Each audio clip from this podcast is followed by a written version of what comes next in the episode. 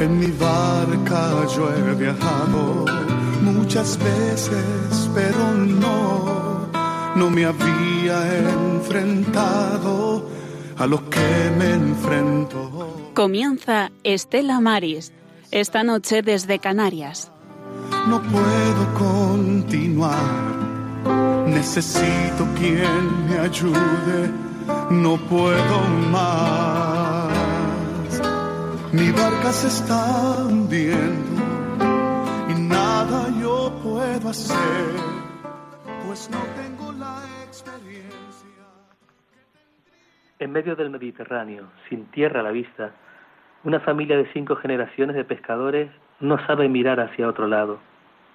La familia Durá, que atraca en Santa Pola, Alicante, ha salvado a más de 100 inmigrantes. Pascual, el más joven de la saga y actual patrón de Nuestra Señora de Loreto, ha sido quien la semana pasada siguió mirando como le enseñaron hacia donde tenía que mirar. Los problemas de comunicación con los inmigrantes serían inmensos, pero él sabe suficiente de sus vidas como para no querer devolverlos a Libia. Mientras cinco poderosos países negociaban el reparto de los náufragos, él y su tripulación dejaron de faenar durante una semana para con sus propios medios acogerlos a todos en el pequeño territorio de su barco. Cuando le preguntan, ¿lo volverías a hacer?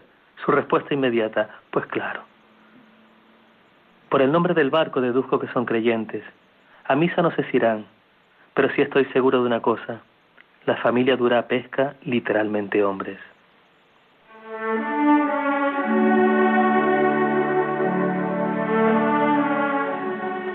Muy buenas noches amigos oyentes, el saludo cordial de todo el equipo del programa Estela Maris de Radio María, un tiempo en la radio, en la radio de la Virgen, para dedicarlo a los hombres y mujeres de la mar y lo que la Iglesia en España hace por ellos, un tiempo para ver y reconocer a los marinos como personas reales, hombres y mujeres que gracias al duro trabajo y a los sacrificios que realizan hacen que la vida de los demás sea una vida mucho, mucho más fácil. Buenas noches, Juan Esteban. Buenas noches, querido Francisco, queridos amigos, todos que nos escuchan. Gracias por estar oyéndonos, sintonizándonos. Delegado del Apostolado del Mar en la diócesis de Tenerife, aquí desde el puerto de la Cruz de Santa Cruz de Tenerife, en dependencias del Estela Maris. Buenas noches, Monse. Buenas noches, buenas noches a todos los oyentes. Esperemos que estén pasando un, feliz y santo adviento. Preséntanos a quienes, gracias a ellos, llegan a todos nuestros amables oyentes. Llegamos hoy a todos nuestros amables oyentes. Pues hoy en la sala de máquinas está Luis Esteban Mesa, Elba Shoes y Adriana Wall. ¿Y cuáles son las formas de comunicarse con y el programa? las formas de comunicarlo, una vez más, mm, el teléfono 910059419 el correo electrónico estelamaris1 arroba radiomaria.es o por WhatsApp el 651-043-185. 651-043-185. Juan, y antes del momento orante, ¿cuál será el contenido de esta travesía que iniciamos ahora? Bueno, este programa lo, lo, emitimos en el marco del tiempo de Adviento, que marca este programa, como hemos dicho, que iniciamos en el último mes del año. Eh, el Adviento nos invita a vivir con ilusión y esperanza la llegada de quien puede abrirnos caminos de libertad y que celebramos con el nacimiento de Jesús. El título de esta hoja de ruta la hemos mm, definido como Historias en el mar, en la que un marino, que ya comentaremos su nombre, eh, relata las experiencias que, de su vida en el mar. Este, hace algún tiempo que habíamos propuesto a Rafael Aristegui, capitán de la Marina Mercante, la posibilidad de compartir con nuestra audiencia distintos momentos de su vida en la mar, hasta su decisión de optar por trabajar en tierra. Hoy es ese día, Rafael. La reciente noticia que nos traslada el director nacional del Apostolado del Mar, Ramón Camaño, desde Coruña, sobre la creación en Galicia de una asociación de mujeres que faenan en el mundo marítimo, nos invita a acercarnos a quien nos pueda hablar de ese proyecto y que entrevistaremos en esta singladura 309 del programa Estela Maris. Como en cada singladura que emprende el barco de la Virgen Estela Maris en la mar de Radio María, deseamos expresar nuestro agradecimiento a toda nuestra audiencia, de modo especial a los misioneros del mar intercesores y poner en las manos del Señor nuestras intenciones y súplicas por la gente de la mar y su familia, por el apostolado del mar y la unidad de los cristianos.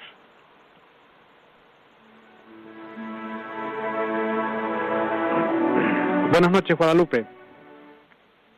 Hola, Guadalupe, buenas noches. Sí, buenas noches a todos. Pues adelante, momento orante. En el nombre del Padre, del Hijo y del Espíritu Santo. Jesús, danos paz. Jesús, danos luz. Jesús, niño de Belén, tú que tienes la paz entre las manos, derrámala, Señor, te lo suplico, y enséñanos a amar a los hermanos. Enséñanos lo bello de la vida y a hacer consuelo en todas las heridas, y a amar con blanco amor toda la tierra, y a buscar siempre la paz y a odiar la guerra. De lo que pasa en el mundo, por Dios, no entiendo nada. El cardo siempre gritando y la flor siempre callada. Que grite la flor, que se calle el cardo. Y todo aquel que sea mi amigo, que sea también mi hermano.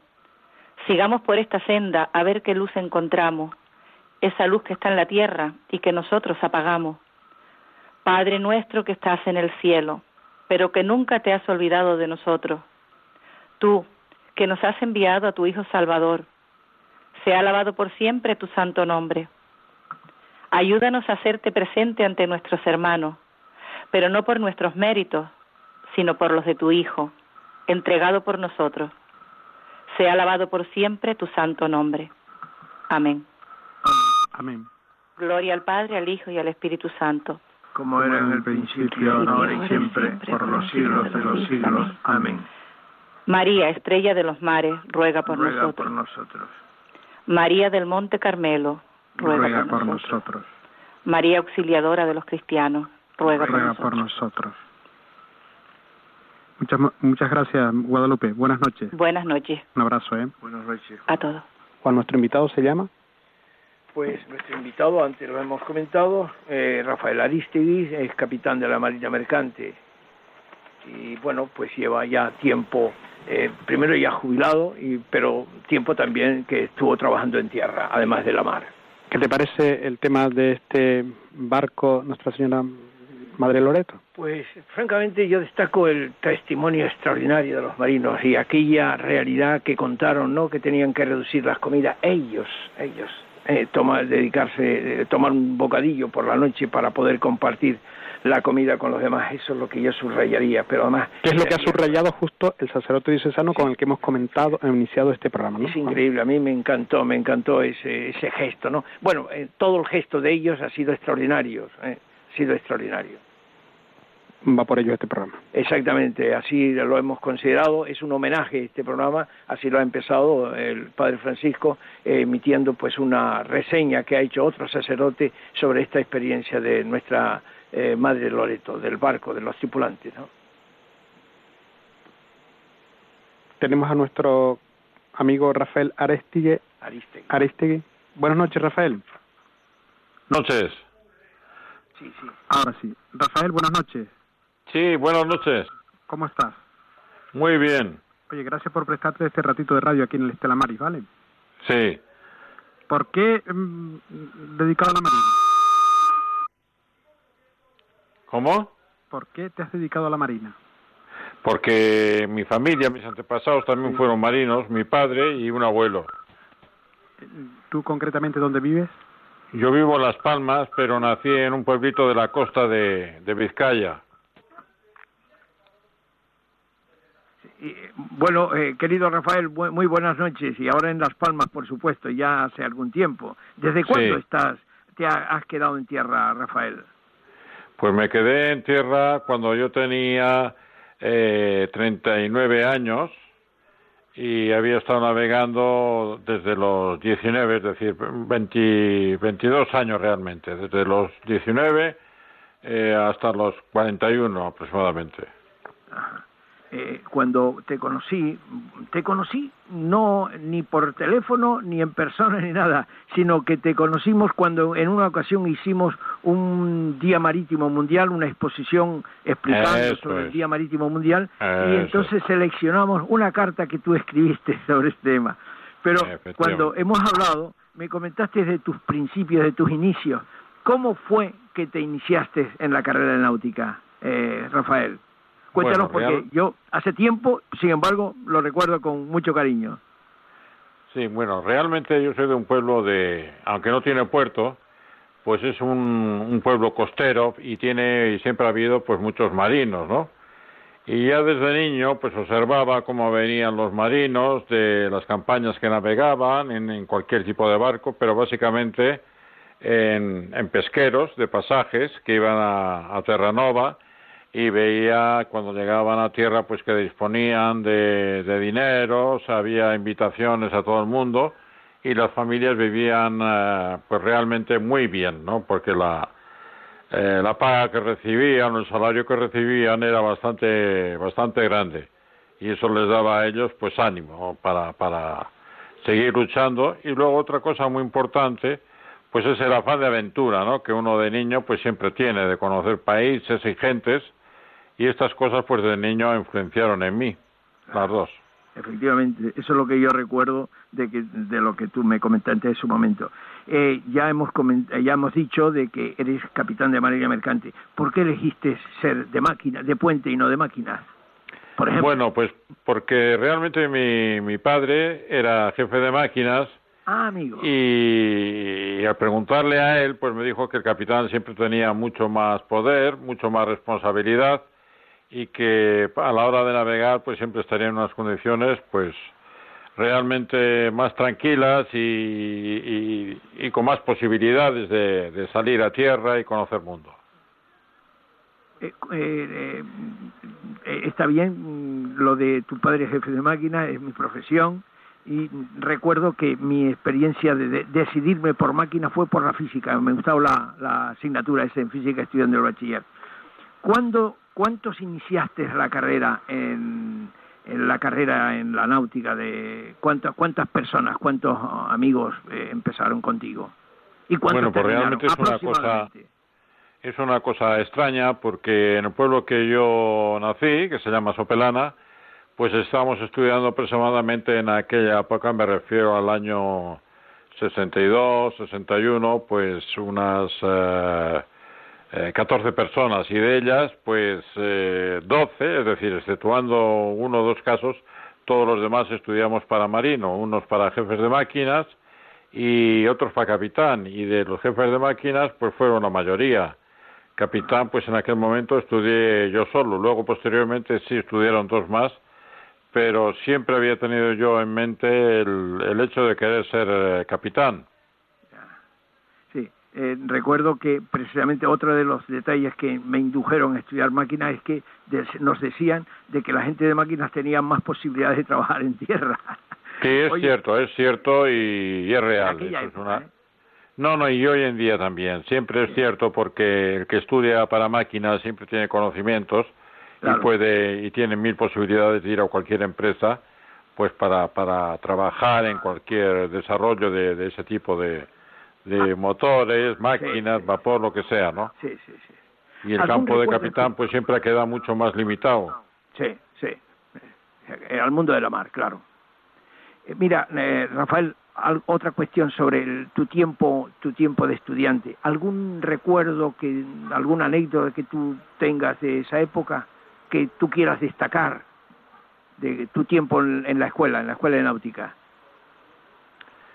Bueno, realmente no había ninguna, ninguna, no hay ningún recuerdo así especial, ¿no? Porque la gente que estábamos allí, la mayoría, pues lo que queríamos eran aquellos momentos que eran muy difíciles en España, era salir a navegar cuanto antes y empezar pues a ganar, ¿no? Porque con la edad de 21 o 23 años ya la gente había terminado prácticamente la carrera y podía ayudar a los familiares porque en aquellos momentos en España la situación era bastante caótica. Me refiero en el sentido de que apenas había opciones de, poder ejercer una carrera normal o de ganar lo que se ganaba en la mar. Claro. Que era muy superior a cualquier otra posición con la misma carrera o título que, que fuera distinto a lo que se ejercía en la mar. ¿Qué edad tenías cuando hiciste, cuando iniciaste las prácticas, eh, Rafael? ¿Y cómo fue tenía di- experiencia? ¿Cómo fue esa Eh, experiencia realmente no fue muy buena. Eh, yo tenía 18 años, eh, tenía 18 joven. años y estuve en el barco más grande que había en aquel momento en España, que se llamaba el Guernica, Ajá. y este era un petrolero de la naviera vizcaína. Y claro, eh, yo fui allí porque mi madre tenía ciertas amistades y en aquel barco, pues una cosa inusual, extrañísima, estábamos eh, siete alumnos. O sea, una cosa increíble. alumnos. porque Normalmente en los barcos había dos. Sí, sí. Y aquí están cuatro en la sala de máquinas y tres en el puente. Es decir, que eh, era un petrolero donde realmente, como necesitábamos los días de mar y en ese tipo de navegación, que era de un mes de ida y otro de vuelta casi, pues eh, hacíamos los días de mar pues de seguido, ¿no? La navegación era de desde Cartagena, en Murcia, en España, y íbamos al Golfo Pérsico. ¿Qué potencia tenía ese barco, Rafael? Aproximadamente. Pues el barco tenía unas La- 60.000 toneladas 60.000 de toneladas. desplazamiento, o sea, de carga, Sí. Y creo que eran 16 barcos, y era, la potencia no recuerdo exactamente, Ya, bueno. pero era ba- bastante, muy elevada. Como era de ma- como soy de máquina, pues te preguntaba por la potencia más que por el desplazamiento. Pero sí, no, no, no, pero idea- sí, sí, era un barco, era el más fuerte que había, el más potente que había en España en aquel era, momento. ¿Era de motores o de vapor? Ya Era de vapor. estaba- de vapor, de turbina. Sí, sí, sí, de los primeros, Ah, sí, sí, sí. sí, sí, sí, sí, sí, sí. Sí, estos Curiosamente- barcos estaban hechos eh, por el Banco Bilbao y el Banco Vizcaya y tenían todos nombres de pueblos de, de Vizcaya. De, Vizcaya, sí. Sí, y Bueno. realmente era un barco impresionante porque llevábamos una tripulación de más de 30 personas y eh, a veces venía, o la mayor parte de las veces también venía con nosotros un sacerdote, ¿no? Fíjate, eso no lo tuvimos nunca nosotros. Ya, ya, ya, ya, ya. Nunca. So- lo- los sacerdotes en barcos de crucero, barcos de pasaje, pero barcos mercantes, nunca. Sí, luego también me sucedió lo mismo porque después de dejar la naviera vizcaína, cuando fui a navegar ya de piloto, fui a una compañía de Santander, que era Naviera Pereda, Ujú, sí. y allí en uno de los barcos que estaba también venía un jesuita de Sacerdote, comillas para, para a bordo, ¿no? Como Bueno, antes- sacerdote. Tú sabes que antes habían los sacerdotes obreros que hacían su labor, su trabajo en barcos, muy especialmente los franceses, en barcos Sí. mercantes, ¿no? Trabajaban como marineros, ¿no? Pero ejercían también el sacerdocio por ahí. Pero esto sobre todo en los barcos franceses, lo que yo conozco. Ya. ¿Qué recuerdas en general de tu tiempo en la mar, eh, en general? Y, y bueno, de mi manera en la mar, los comienzos fueron muy difíciles, muy duros. eh, tuve un problema serio porque durante la navegación, el primer mes, cuando se cumplió el primer mes que, que entre, entre el primer mes y el segundo mes que estaba navegando, pues recibí una carta de mis hermanos diciendo que mi padre, pues bueno, Oh, nuestro padre estaba mal y se estaba muriendo. Y entonces, pues quise desembarcar, porque el hacer otro viaje me, me suponía algo más de un mes y posiblemente no le vería a mi padre. Pero la, la situación era bastante crítica, un poco difícil, ¿no? Porque aunque era un barco mercante, la actitud del capitán pues era un poco autoritaria, un poco militar eh, y me contestó que no me dejaba salir del barco si no venía el relevo correspondiente. Pero claro, el barco solamente estaba dos días en puerto y no tuvieron oportunidad de que vuelva nadie y yo cogí y me marché. Me marché a casa con tal mala suerte de que me mm, quitaron la libreta de navegación. qué bárbaro. Qué bárbaro. Me quitaron la libreta de navegación y lo, lo más horroroso del caso que estoy contando hoy, después de que han pasado 50 años casi, es de que al llegar a casa me encontré con que mi familia pues me recibió muy asustada porque había estado el cabo de la Guardia Civil y, y el cura del pueblo, ¿no? Preguntando a ver qué era yo. Y el capitán pues dio un informe diciendo que yo era comunista, que era rojo, pues, lo que había entonces, ¿no? Totalmente absurdo porque yo en mi vida he sido comunista, ni se me ha pasado por la cabeza nada de eso, sino que, como les expliqué a ellos, digo, si me espero, pues no le veo a mi, a mi padre. Y efectivamente así sucedió. Desembarqué y al de pocos días murió mi padre, pero tuve ocasión de estar los últimos días con él, porque si hubiese hecho un viaje más, pues no lo hubiese, no, lo hubiese visto con vida, ¿no? y luego pasé, pasé muy mal porque me costó Dios y ayuda para que me devolvieran la, la libreta de navegación.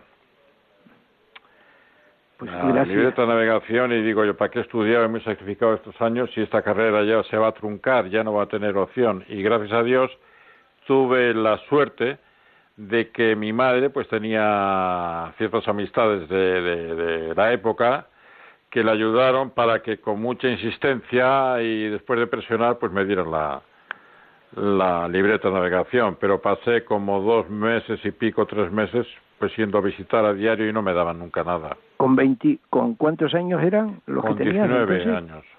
¿20? 19, 19. 19 años, claro. Pero ya tú estabas de piloto.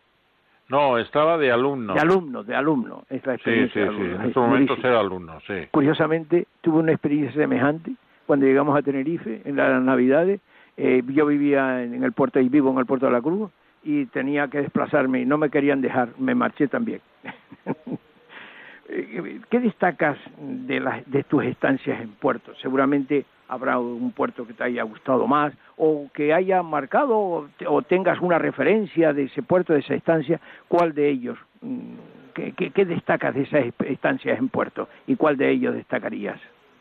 Bueno, para mí donde, donde, más me he divertido del mundo, como diversión, como fiesta y todo, es Cartagena de Indias, ¿no? Cartagena en, Colombia. sí. Que es una ciudad extraordinaria, maravillosa, y el que más tristeza y peores recuerdos me han dado fue el de, de Cartagena en España, en Murcia, ¿no? No me diga, es curioso. Sí, sí, sí, sí, sí, que fue cuando, cuando desembarqué, embarqué allí y desembarqué pues en el primer viaje que hice con el resultado de que me quitaron la libreta de navegación, ¿no? Y era un puerto bastante serio y bastante triste. Y es el recuerdo el mejor y el peor en cuanto a puertos se refiere, ¿no? Sí, sí, sí, estoy haciendo esta pregunta, sí, sí. Eso es. Y bueno, yo pienso que el, el hecho por qué, por qué Cartagena, hemos entendido por qué Cartagena de Indias eh, pues era un sitio eh, grato, ¿no? Por la alegría, por la fiesta, etcétera. ¿Y por qué Cartagena no tenía esas características? ¿Eran otras distintas completamente? ¿O estaba el puerto muy lejos? ¿O cómo era? No, Cartagena en realidad en aquellos momentos, no sé ahora si habrá cambiado, pero lo que es el puerto de la ciudad había una gran distancia. Claro, claro. Entonces allí no salías del puerto y te encontrabas con la ciudad, sino que tenías que coger, pues bueno, ir en un taxi porque no había ni servicio de autobuses y eh, tenías que hacer la guardia, por supuesto. Allí no se paraban las guardias cuando llegaba el barco a puerto, como en otro tipo de barcos. Y el problema era de que, además, era todo muy bastante tétrico, era mm, o sea, era un ambiente como muy militar, ¿no? Y no había lo que se dice una ciudad grande donde tenías opciones de, de diversión ni nada de eso. Estaba bastante, era un puerto triste, ¿no? La gente, claro, tenía sus zonas o sus áreas fuera de lo que es Cartagena, en la zona de escombreras, donde salía lo que hacen la mayor parte de los marinos. Pues bueno, ir a ver espectáculos y diversiones, porque en el centro, en la ciudad, en sí, pues no había nada, no había en aquellos momentos, pues ni teatro, y había solamente lo que es cines y, restaurantes, pero nada más.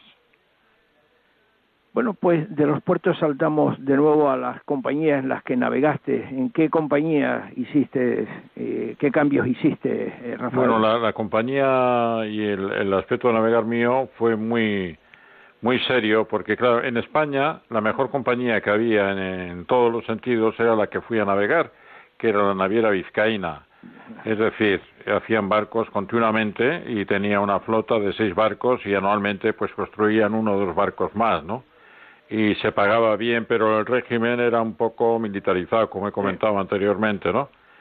Y una vez de que terminé, como me pasó la historia esta de la libreta de navegación, pues traté de hacer las prácticas en los barcos españoles, en Pereda solamente estuve, no estuve en más compañías españolas, para tener acceso a poderme examinar con los días correspondientes de capitán. Y una vez de que ya con 23 años eh, terminé las prácticas y para hacerme capitán me marché a navegar al extranjero. Ajá. Claro, entonces para mí la vida fue un cambio bestial, es decir, yo fui de tercer oficial ganando exactamente más del doble de lo que ganaba en la misma situación o posición en esta compañía española, que tanto Pereda como la naviera vizcaína eran las más famosas, es decir, las que más se ganaba y más opciones había de ascender.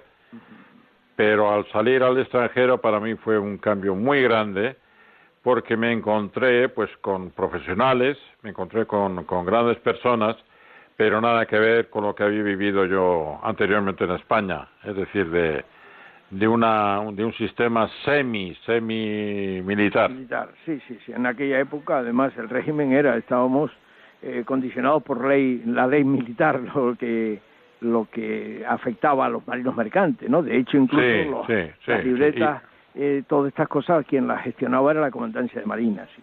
Eso Eh, sí, tenía prioridad sobre todo, claro, pero yo al margen me encontré con esto al si me hubiera quedado en España igual estaría hoy navegando yo qué sé, ni, ni hubiese alcanzado ser capitán y cambio en el extranjero cuando fui a esta compañía de Consulmar, Consulmar era una de las agencias de las mar- muchas agencias que había en Bilbao para navegar a barcos extranjeros, me encontré con que pude ejercer la profesión de capitán con 26 años Claro, fíjate. y en un barco muy grande de 50.000 toneladas.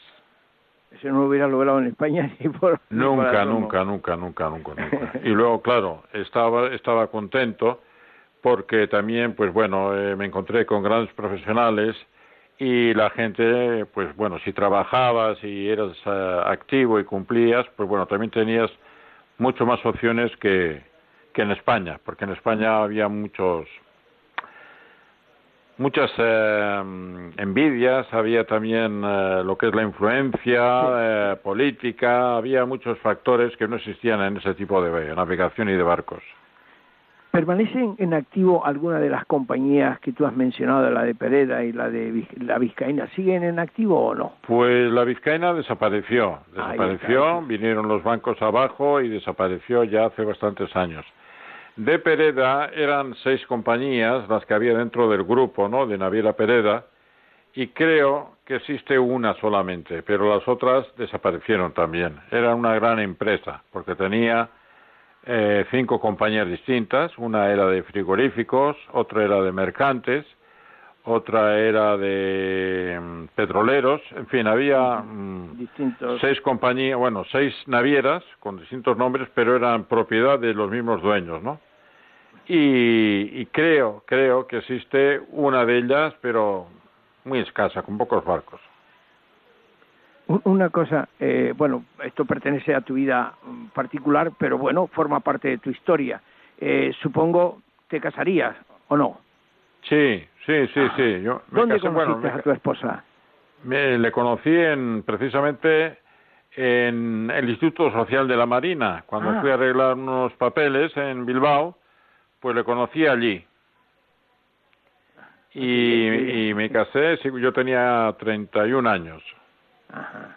¿Tuviste Y me hijos? casé ¿Tuviste allí, hijos? en, en Vizcaya. Y luego, pues claro, tuve tres hijos, pero ninguno de ellos ha sido marino. Claro, claro. Advertidos por el padre, aunque el padre habla muy bien, siempre le he escuchado que hablaba muy bien de su tiempo en la mar, a pesar de estas dificultades serias que tuvo siendo alumno, ¿no? Eh, Pero en fin, yo pienso que siempre es una experiencia interesante. ¿Cuánto tiempo Sí. permaneciste navegando? Eh, Pues estuve Rafael? desde el año 65 hasta el 88. Total, 23 años. eh, 23, si sí. mal no calculo. Sí, sí, 23 años, sí. Y luego vine aquí a, a Canarias para trabajar en el departamento de, de Mafre, en el sector marítimo. Y de allí, pues bueno, pasé a una empresa vasca que hay aquí en Las Palmas que se dedica a la reparación de y varado de barcos, que se llama Zamacona. Ajá, Samacona, sí, efectivamente. Y ahí estuve hasta que me jubilé ya. Eh, una experiencia que no puede, que no falta en la historia de los marinos. Eh, nació, nacieron tus hijos, eh, nacieron cuando tú navegabas o cuando estabas en tierra.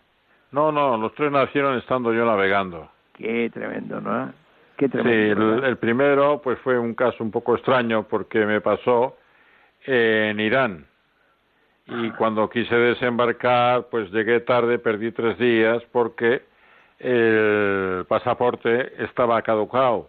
Y como hubo jaleos, la, la, la- el mismo día que iba a partir de Teherán para España, quemaron la embajada de eh, americana y me retuvieron en el hotel. Tuve que estar allí durante casi tres, tres días fueron, sí, esperando a que me arreglen la documentación, porque estaba el tema muy caliente y con dificultades para salir. De hecho, mm, salieron las maletas, en el momento que fui a embarcar me, me rehusaron, las maletas salieron y, y yo me quedé, me quedé sin maletas allí en, en Teherán, esperando a que me renovasen el, el pasaporte. Y tuve que quedarme en, en el hotel porque estaba tenía prohibido el que salga eh, a la ciudad solamente para acudir a la embajada de, de España y tenía que estar acompañado por un miembro de seguridad del país. Se fue con el primer hijo, ¿verdad? Sí, Me dijiste. ¿O sí, sí, con el primer hijo. Luego el segundo fue navegando y, y el tercero también. O sea, me enteré a, a la llegada a puerto.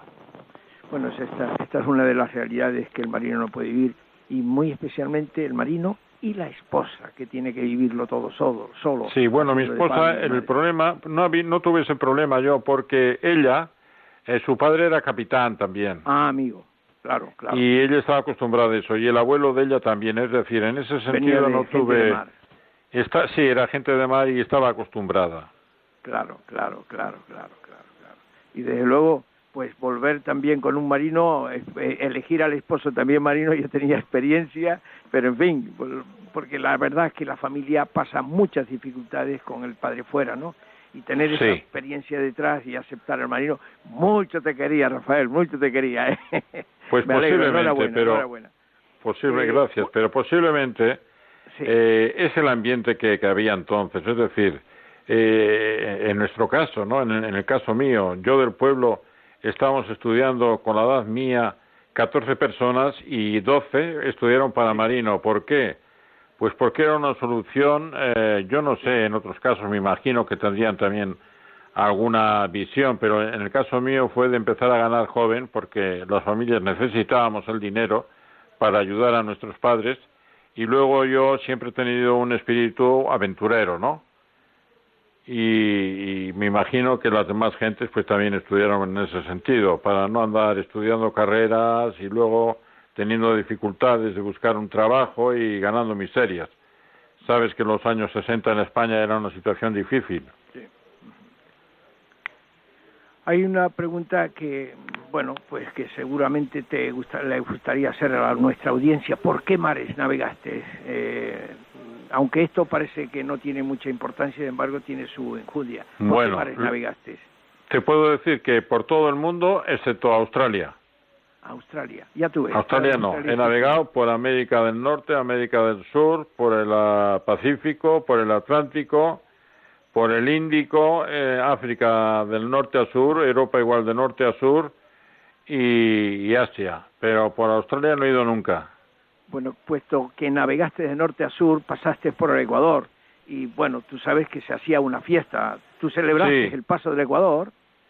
Pues no, no, no, no, no. Yo no sé si porque la gente en aquellos momentos no tenía ganas o, o quería trabajar o no, no, no celebramos. Realmente, hombre, se comentó, se hizo alguna pequeña broma, pero que no fue una, una cosa así para resaltar, ¿no?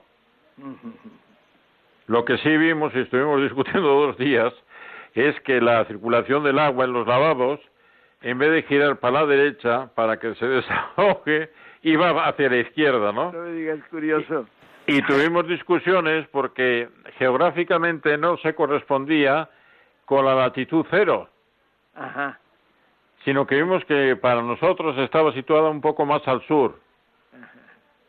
O sea, que no coincidía precisamente donde era eh, la línea ecuatorial, ¿no? De latitud cero, donde sucedió eso, sino un poco más al sur, ¿eh? En el hemisferio sur, unas cuantas millas. Elba, que nos está escuchando desde Ecuador, y cuando tú has hecho ese comentario ya se sonrió y, y afirmaba lo que tú decías. Es curioso, ¿no? Eh, ¿Qué tiempo permanecías en Puerto por término medio?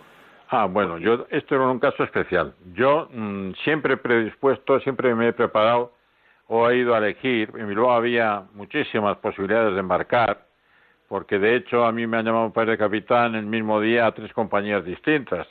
Es decir, había unas 27 eh, compañías que se dedicaban a embarcar eh, tripulaciones, ¿no? Por todo el mundo, desde Estados Unidos a Noruega, países nórdicos, y había calles incluso, como la calle de Desma en Bilbao, que allí se hacían tripulaciones en los bares, como, como en siglos antes. Bien, eh, nosotros hemos tenido la suerte de, o yo en mi caso, de que no he ido nunca buscando petroleros, que era donde más se ganaba y que apenas estaban en puerto. Yo quería conocer mundo.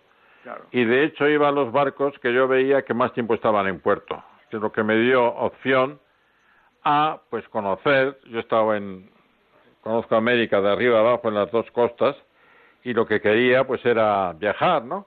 Y estar en esa en esos puertos y así, claro, no era lo mismo estar allí 12, mm, 14 horas, porque yo me estaba en muchos puertos, pues 6 días, 9, 12. Podía conocer gente, podía salir a tierra, podía disfrutar, podía hacer mil cosas mm, que en otro tipo de barcos, pues, pues no. Yo sé que realmente ganaba menos dinero, pero para mí el dinero ha sido secundario. Yo lo que he querido es conocer el mundo y vivir con la gente y pasarme bien. Eh, en tu experiencia seguro que puedes contarnos algo de las visitas a los estelamares o a las Missions to Siemens, ¿no? ¿Cómo, perdón? Sí, que en tus experiencias como navegante, eh, seguro que conociste los estelamaris o las Missions to Siemens de la Iglesia Anglicana. Sí, sí, bueno, había muchos centros, ¿no? Había, yo el primero que acudí fue en, eh, en Sudáfrica, que era en Walvis Bay. Walvis Bay, sí, sí, sí, de la Y allí, como iban muchos marinos españoles que estaban dedicados a la pesca, pues la verdad es que estaba muy bien. ¿Por qué? Pues eh, daban películas, eh, tenían libros, tenían unas zonas tranquilas, se podía comentar algo, intercambiar sellos, venían marinos pues de todas las partes de España y de otros sitios y podías estar allí tranquilamente, ¿no?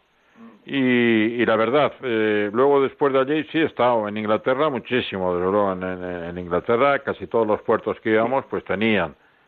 He estado también en, en Perú, en eh, Chile, bueno, en, Sudamérica, en todas las zonas donde iba. Y, y la verdad, en, el resto de Europa también, desde Amberes, Rotterdam, que eran los puertos más importantes, pues por Noruega, ¿eh? y por todas estas zonas. Me gustaba ir porque, eh, en primer lugar, pues porque podía encontrarme quizás con algún marino, que era una zona pues habitual, porque no todos los marinos van a los mismos sitios. Y allí pues dejaban cartas, dejaban direcciones, dejaban notas, dejaban eh, sitios donde buscaban marinos o donde se podía llamar y siempre pues bueno, eso te ayudaba a tener contactos con otras personas que no hubieses tenido si no vas a esos lugares, ¿no? Y las personas que estaban atendiendo aquello eran muy serias, muy, muy eficientes, porque ayudaban a muchísima gente ¿eh? que buscaban trabajo o cambiar de barco, y allí se, se intercambiaban direcciones, se hacía también eh, informaciones, daban de donde estaba cada uno situado, de los periodos de embarque, en fin, mucha información se recopilaba allí que te servía pues en gran medida pues para, para mirar el futuro, opciones posibles para próximas navegaciones, ¿no? Y los tipos de barco que tenían. Entonces, en ese sentido, yo he estado muy contento de acudir, pues para mí eran Estela Maris, eran Seaman Cruz, en fin, todo lo que suponía eh, estar el marino protegido, estar el marino atendido y estar el marino con información, porque nosotros los marinos necesitamos, cuando llegamos a puerto, el tener opciones de, de, poder conocer algo. Y de allí pues se realizaban excursiones y fiestas y podíamos pues bueno diferentes nacionalidades gentes con, con distintas culturas pues pasar un día juntos en una excursión en fin en, en fiestas distintas no ahora mismo están siguiendo aquí dos marinos filipinos que también han venido a visitar el Estela Maris y bueno, pues también nos escuchen, van buscando precisamente la información y demás. El tiempo se nos agota, una hora, dos horas estaríamos contigo y escuchando esos relatos extraordinarios que nos ha ido haciendo y muchos más. Eh, eh, eh, no terminaríamos sin saber qué es lo que te decidió dejar la mar y quedarte en tierra. Bueno, básicamente tuve problemas, problemas eh, yo he navegado por mares muy difíciles y he tenido que estar hasta 24 horas y 30 horas, eh, quizá por, por, por, problemas de nieblas y problemas malos con, con malas mares, y entonces tuve problemas con las piernas, con la circulación. Y esto me afectó y me recomendaron los médicos, pues bueno, de que, de que debía de evitar pues el estar tanto tiempo de pies, ¿no? Porque tenía varices, y tenía problemas y dolores por todas las piernas. Y ya con, con la edad que, te, que tenía, que iba ya para arriba y había cada vez menos opciones, cuanto más mayor era uno, eh, menos opciones de poderse colocar en tierra, pues fue lo que realmente eh, me animó a, buscar este trabajo, que fue, yo había estudiado mucho en Inglaterra, el tema de seguros marítimos, y es lo que vine aquí a Las Palmas. El departamento de era el primero que se creaba aquí en Las Palmas en la compañía Mafre y entonces pues fue lo que me animó a venir aquí ¿cómo era el nombre de la compañía? la compañía sí, Mafre. ah Mafre Mafre sí efectivamente. Mafre es una compañía de seguros. Sí sí sí le conozco le conozco. Y entonces pues bueno aquí eh, como había muchos barcos sobre todo había pesqueros pues de distintas nacionalidades, de Marruecos, de Mauritania, y empezamos a asegurar no solamente el casco, sino también las capturas de los barcos, que es la primera vez que se hacía aquí desde el puerto de Las Palmas, ¿no? Y en esa actividad estuve cerca de dos años hasta que descubrí, pues, una, una, una de las tantas, ¿no? De lo que hay por encima de la gente que te está diciendo que no hagas una cosa y ves que ellos, que son los jefes, están haciendo peor. Y eso ya dije no quiero seguir más aquí y luego estuve trabajando en la compañía esta que es vasca la de la de astilleros de Renaval Zamaconayar se llama Zamaconayar sí sí sí ya lo has comentado antes sí efectivamente sí bueno hemos hecho un breve recorrido por por, por tu vida bueno es largo aunque en poco tiempo no y, sí. y nos quedan nos, nos quedamos con ganas de seguir escuchándote porque hace un relato extraordinario ¿qué sugieres como mensaje final? ¿Qué, sugieres a los jóvenes de hoy? ¿Y qué mensaje quisieras tú trasladar a nuestra audiencia, eh, Rafael? Bueno, pues los marinos eh, hoy en día está la situación mal, está la situación no como antes, ni en las opciones de poder encontrar un trabajo digno, ni en el respeto, porque entonces cuando navegamos quizás había un respeto excesivo en España, ¿no? Por el problema político, pero también había un respeto fuera de España en cuanto a la figura de los oficiales y del capitán, y eso descubrí aquí hace ya bastante tiempo que el capitán pues no pintaba ni significaba nada. Y estaba la mayor parte del tiempo pues nada eh, le trataba a la tripulación pues pues nada vulgarmente como se dice como si sería un cero a la izquierda no y vi una falta de respeto hacia el capitán y de educación y de, costumbres y de forma de pensar y ser que a mí realmente me desanimaron. Yo no les nunca a mis hijos ni apoyaría a nadie en ese momento actual. Que estudie, no, no, no, no, porque yo no sé si habrá cambiado en los últimos años, pero la situación en aquel momento era bastante deplorable, ¿no? Estoy hablando de hace 15 años donde desaparece la compañía con Tenemar y empiezan todo esto que había por aquí, ¿me entiendes? Y, ya no tiene ni, ni fuerza ni nada. No sé ahora actualmente cómo se encontrará el resto de, de, navieras, porque ya en España realmente hay pocas navieras, ¿no? Pero si tienen opción, les aconsejaría a los marinos españoles, porque yo considero que somos de los mejores del mundo y no es ninguna ninguna palabra eh, tonta ni, ni, ni, ni ridícula, sino que hemos pensado y seguimos pensando que somos unos grandes profesionales, ¿no? Y si tienen opción, pues que, naveguen en barcos donde al menos sean respetados y que ganen dignamente, ¿no? No, no que estén en condiciones muy mal como había entonces. Y la Marina en España, por desgracia, nunca está protegida por ningún gobierno. Pues, querido Rafael, muchísimas gracias por toda esta información, por toda esta experiencia que has querido compartir con nosotros. Y yo quiero añadir un detalle que hemos conocido. Eh, Rafael Aristegui también está colaborando actualmente con el Apostolado del Mar de Las Palmas, intentando eh, promover la Junta de Bienestar en, el puerto de Las Palmas. Sí. Muchas gracias, Rafael. Un fuerte abrazo y esperamos verte un día por Tenerife también. Bueno, cuando quieras. Aquí me tienes a tu disposición para cualquier cosa que quieras. Muchísimas gracias, Rafael. Muchísimas Un gracias. Fuerte abrazo. Buenas noches. Buenas noches. Buenas noches. El programa de los hombres de la mar en la radio de la Virgen.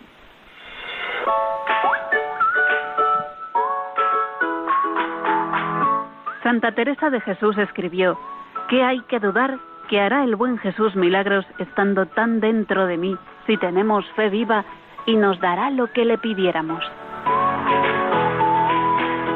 ¿Qué le pides al Señor? ¿Quieres que miles de personas te acompañen con su oración?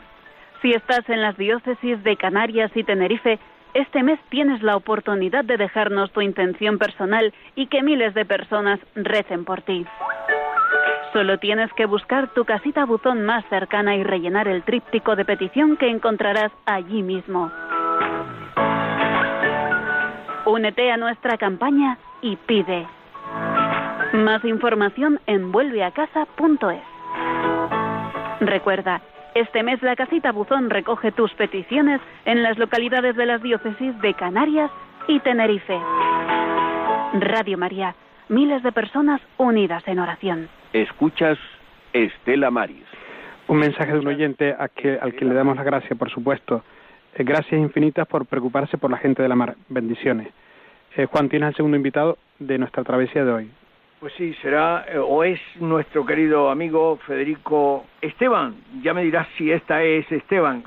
Federico Esteban López Viña. Buenas noches, Federico. Hola, buenas noches. ¿He acertado con lo de Esteban o no? No, soy Federico Enrique. Ah, amigo Federico Enrique. Bueno, pues así nos ha aclarado que esta es, es Enrique. Es de Enrique, Muy bien, sí. Federico.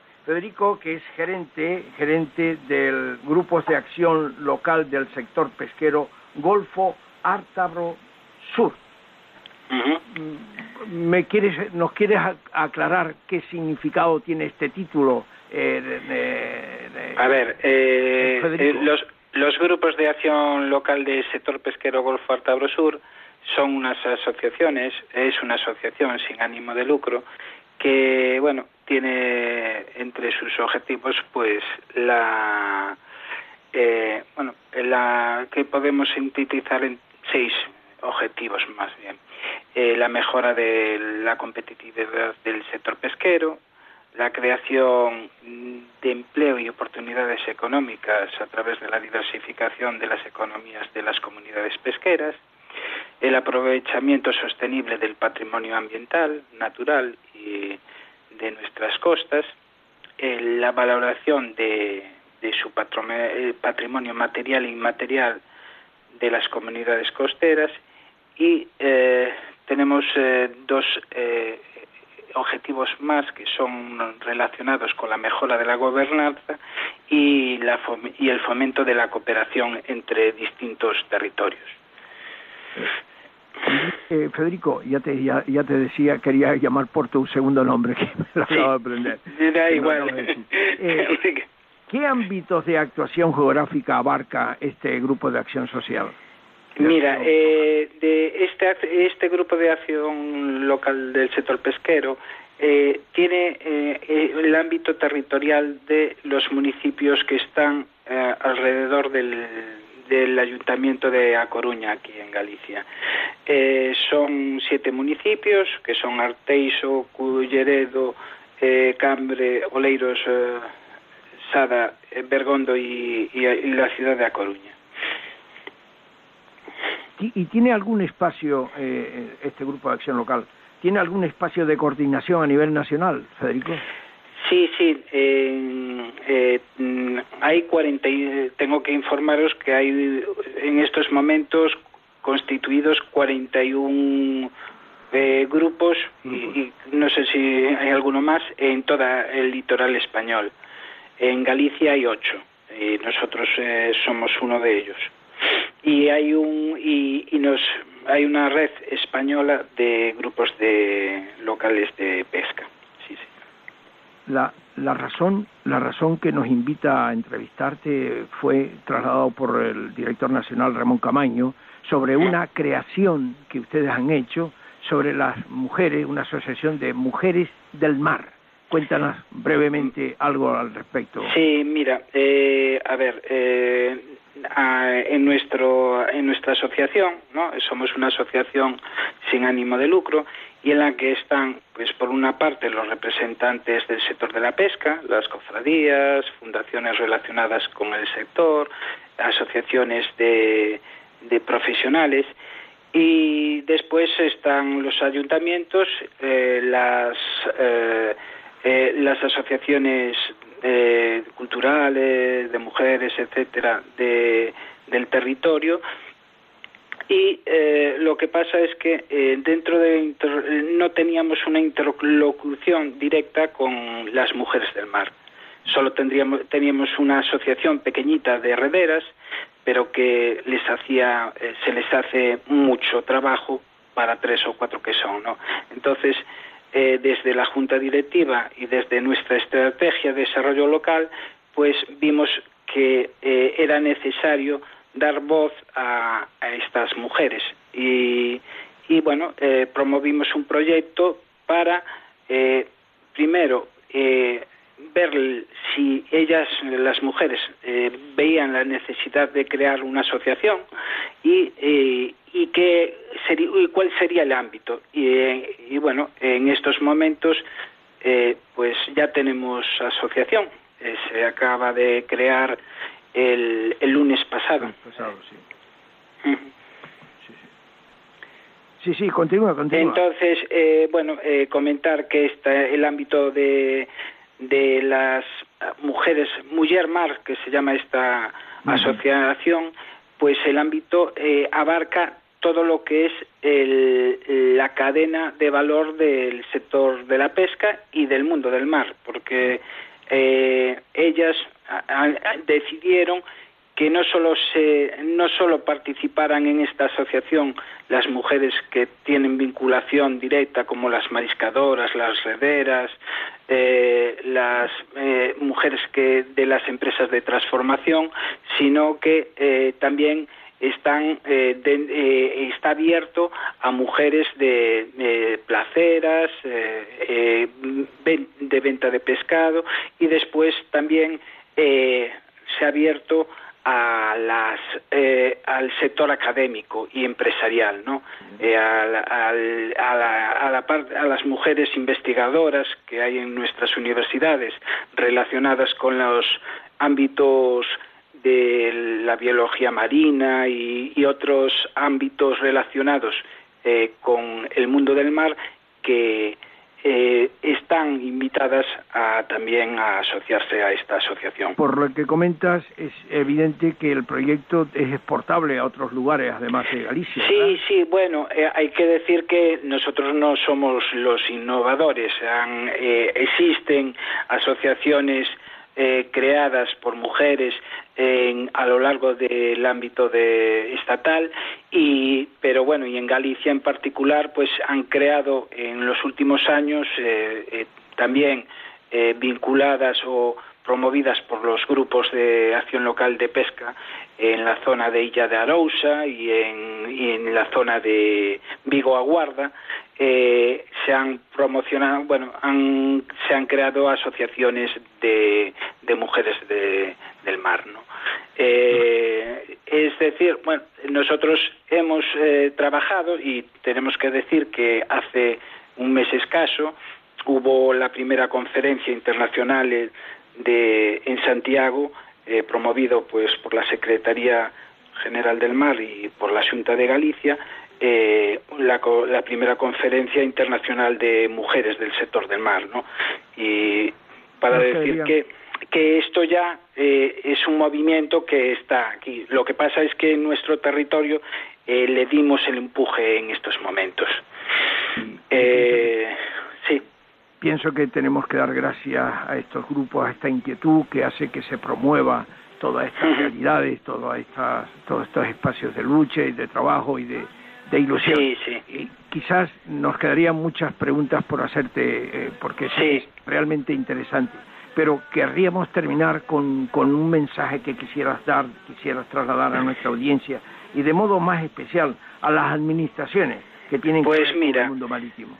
Eh, te comento que los grupos de acción local, pues estamos trabajando al día, eh, el día a día con las comunidades pesqueras y costeras de nuestro territorio y que trabajamos, eh, bueno, también eh, vemos, lo, estamos trabajando a día a día con los problemas que tienen, ¿no? Y, y los grupos de acción local del sector de la pesca, pues eh, son y serán unos buenos interlocutores entre la administración y, esta, y el mundo del mar pues para eh, mejorar su situación y trabajar para eh, una mejora de la calidad de vida y del nivel de vida de, esta gente que trabaja en el mar. Pues muchísimas gracias Federico y esperamos contar contigo con un tiempo más amplio y que nos puedas relatar pues todo acerca de esos proyectos, esos objetivos a corto y medio plazo y incluso pues lo que pueda haber a nivel internacional como ya sí sí sí hay una red europea de Farnet que cuando queráis pues pues muchísimas gracias Federico un fuerte abrazo gracias. y saludos a toda la gente de la mar de, de, de esa asociación de mujeres del mar de Galicia buenas Muy noches bien. querido Federico gracias muchas gracias hasta luego bueno pues así llegamos al punto y final de esta edición 309 o 6 del Estela Maris eh, Monse la próxima edición bueno, el día 19 de diciembre el Estela Maris desde Almería y nosotros regresamos desde Canarias el, el, año que viene, el día 2 de enero. Que tu vida sea para los demás como el beso del mar en la playa. Queden con Dios. Muchas gracias. Buenas noches, queridos amigos. Felicidades, felicidades. Voy en busca de otros barcos que se pierden en el mar. Hay espacio suficiente, todos se podrán salvar. Y seguridad completa, me acompaña el capitán. Así concluye Estela Maris, hoy desde Canarias. El feliz.